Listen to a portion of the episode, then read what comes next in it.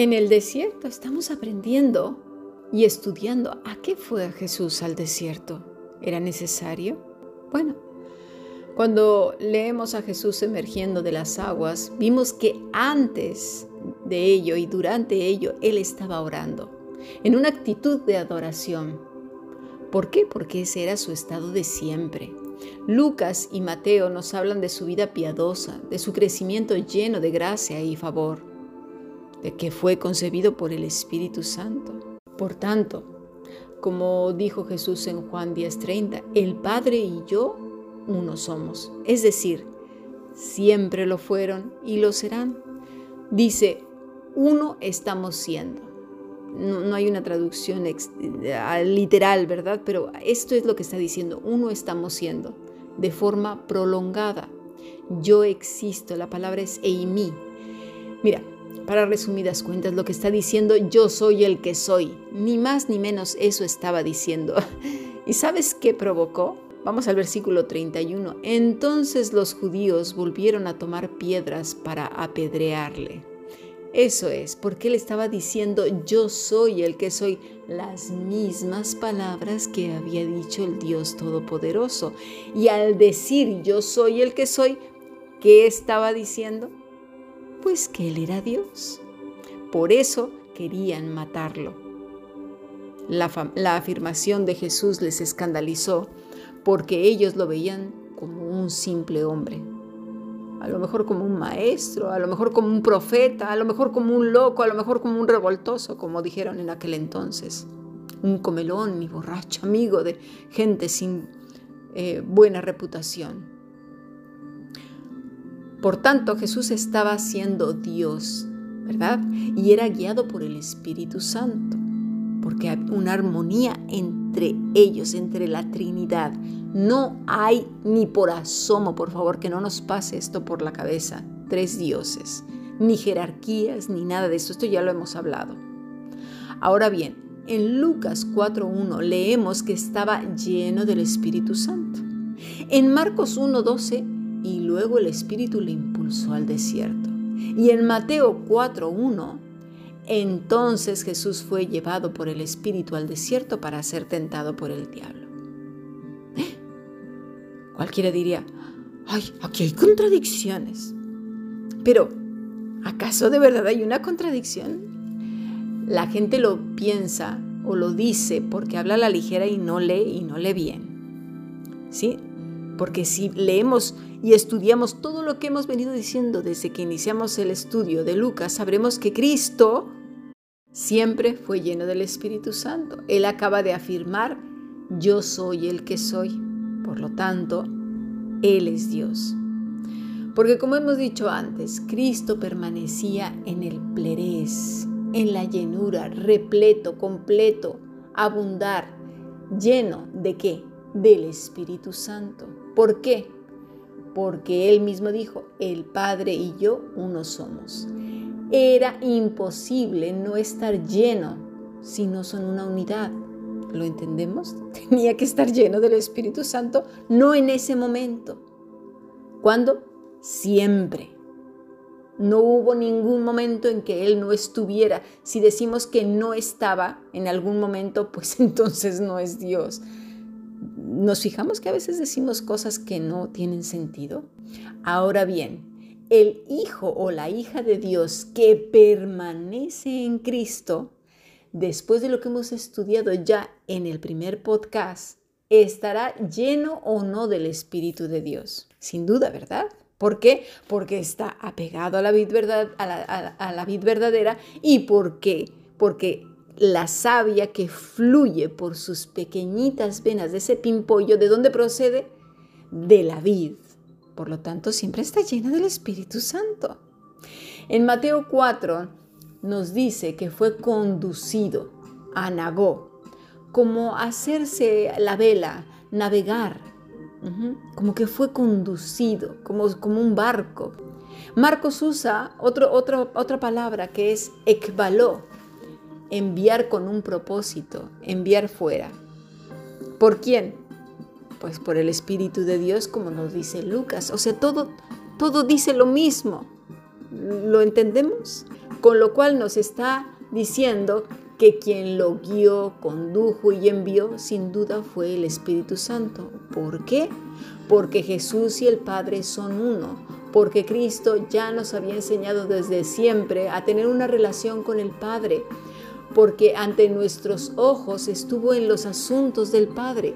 Su mente estaba y su corazón, su espíritu, todo su ser donde tenía que estar. ¿En dónde? En los asuntos del Padre, en cosas maravillosas que nosotros no entendemos por qué, porque estamos más en los asuntos de la tierra y en los problemas, las ansiedades y todas estas cosas que en lo que realmente importa.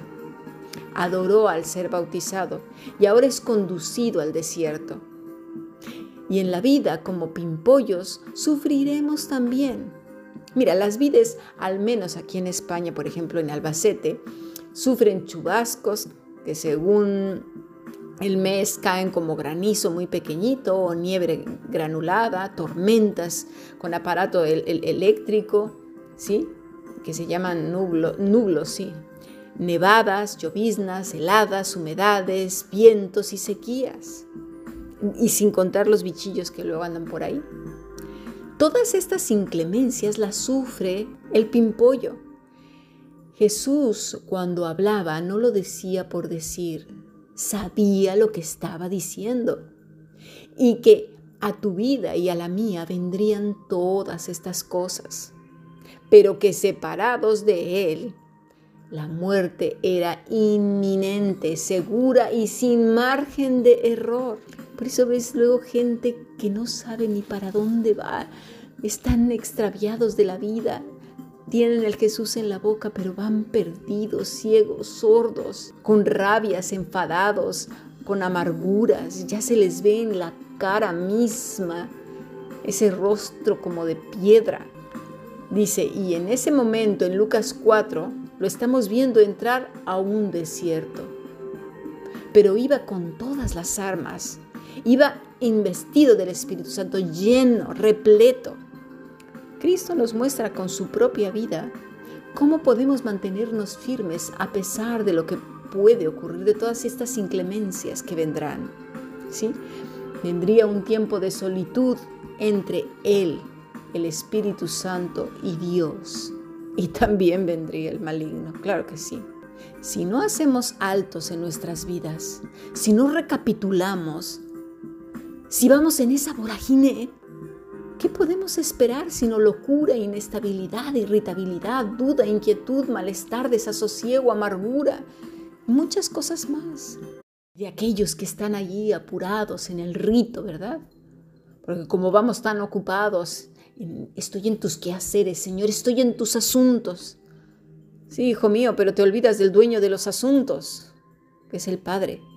En algún momento todos somos llevados al desierto. Mira, en Éxodo 3.1 vemos a Moisés que cuidaba las ovejas de Jetro o de Jetro, su suegro, que era sacerdote de Madián, y un día llevó las ovejas a través del desierto y llegó hasta Oreb, donde tuvo un encuentro con Dios.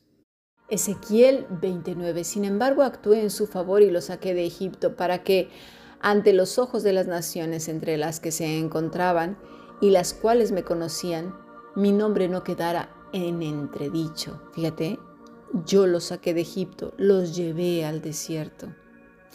Primer libro de Reyes 19:4. Entonces Elías caminó todo el día por el desierto, se sentó debajo de un arbusto y con ganas de morir se dijo, ya basta, Señor, déjame morir, que no soy mejor que mis antepasados.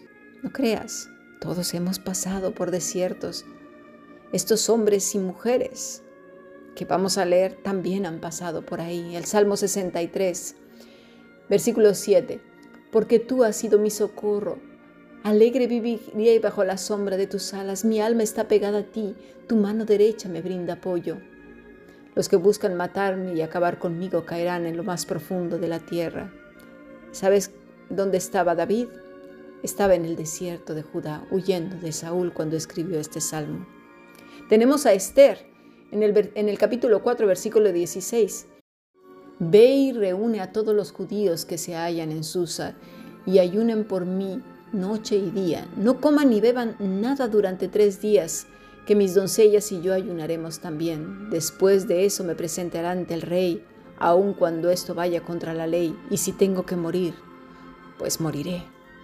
Tenían que pasar por un desierto, ¿verdad? Y Josué 2. Entonces el rey mandó a decir a Rahab, saca a los hombres que han llegado a tu casa, pues han venido a espiar nuestras tierras. Tiempos en donde todo nuestro ser tiembla y tiene miedo y tiene que tomar decisiones en que se va a ver de qué estamos hechos. Todos estos estaban con sus vidas, ¿verdad? Tranquilos, que pudieron seguir con sus cositas, su casita, su familia, sus animalitos en la granja, su trocito de tierra y criando a sus niños. Muchos, eso es lo que quieren y piden hoy día.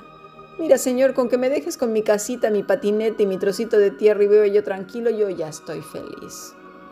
Curiosamente, todas estas personas, sin faltar una, eran pimpollos y cada uno sufrió todas las inclemencias del tiempo, al punto de ese desierto. Un tiempo de completa solitud entre Dios y ellos. No iban a llevar nada, nada que les diera apoyo, seguridad, dignidad, nada. Sus vidas corrían peligro, pero todos estos prefirieron cumplir los propósitos divinos antes que sus propios deseos. Todos estaban apegados al Dios Altísimo. Jesús no fue la excepción. El Padre y yo somos uno. Mira lo que dice Jesús al Padre cuando intercede por nosotros en Juan 17, desde el versículo 15. No ruego que los quites del mundo, sino que los guardes del mal. No son del mundo como yo tampoco soy del mundo. Santifícalos en tu verdad. Tu palabra es verdad. No dice que estaremos felices y que todo irá bien con nuestros animalitos, nuestra granja y nuestro patinete. Dice Jesús al Padre, sino que los guardes, fíjate, del maligno, del diablo. Él fue al desierto, fue lleno del Espíritu Santo, guiado por el Espíritu Santo. Qué importante es vivir apegados a Cristo. Está intercediendo por nosotros para ser atraídos con esos lazos de amor. ¿Para qué le serviría la vida con sus animalitos, sus niños, sus amigos, su ropita, su burrito? Si no hay una vida intensa de entregas, si no hay una profunda comunión. Mire, quizás digas, bueno, ¿y, ¿y, no se pueden las dos cosas? Sin duda que sí, pero en todas las vidas hay un punto de inflexión de cambio en el que tienes que tomar decisiones. Y eso radica en el corazón. ¿Dónde está ese corazón tuyo y mío? Hablamos mucho de paz, de gozo, de bondad, amor, mansedumbre, templanza, bondad, benignidad, pero todas esas virtudes, si no se ponen a prueba, ¿cómo vamos a saber si existen en lo profundo de nuestro corazón si no pasa lo contrario? ¿Cómo saber si hay amor si no hay rechazo, ofensa y vituperio? ¿Cómo saber si hay fe si no hay nada en lo que te, eh, que te puedas apoyar? ¿Y con el gozo si todo va marchando bien? ¿Cómo? ¿Cómo, cómo lo sabremos si la vida siempre va al viento a nuestro favor? Y así con todo. Y es entonces cuando viene el tiempo de la solitud, un tiempo con el Padre, un tiempo de recapitular, un tiempo en el que se pondrán a prueba todas aquellas cosas que según decimos conocer, saber y repetir de memoria. Cristo nos enseñó que al entrar a esos desiertos, entonces ya nos enseña la historia, ¿eh? una vida de comunión, una vida de entrega, una vida de renuncia, una vida de estar en los asuntos del Padre, una vida apegada al Padre y ahora a Él, porque separados de Él no podemos hacer nada. Un tiempo en que el amor del Padre se consolida y el pámpano se aferra a pesar de las nevadas, ventiscas y los granizos y sequedades y tormentas. Se aferra con todas sus fuerzas, no por una bendición, sino para siempre, porque sabe que si se aparta, literalmente muere. Al entrar Cristo a ese desierto, nos está enseñando qué actitud, qué vida ¿Cómo? Tenemos que ser cuidadosos al leer la escritura, todos esos detalles que nos da la vida de Cristo. ¿Cómo se condujo al Padre? ¿Qué relación tenía con Él? Cristo a su vez, en el capítulo 15, 16 y 17, nos dice la relación que tenemos que tener con Él. Si no entendemos estos principios, será muy difícil y frustrante, porque separados de Él, ¿qué vamos a hacer? Nada, caer en el suelo y morir. Sigamos aprendiendo bendiciones.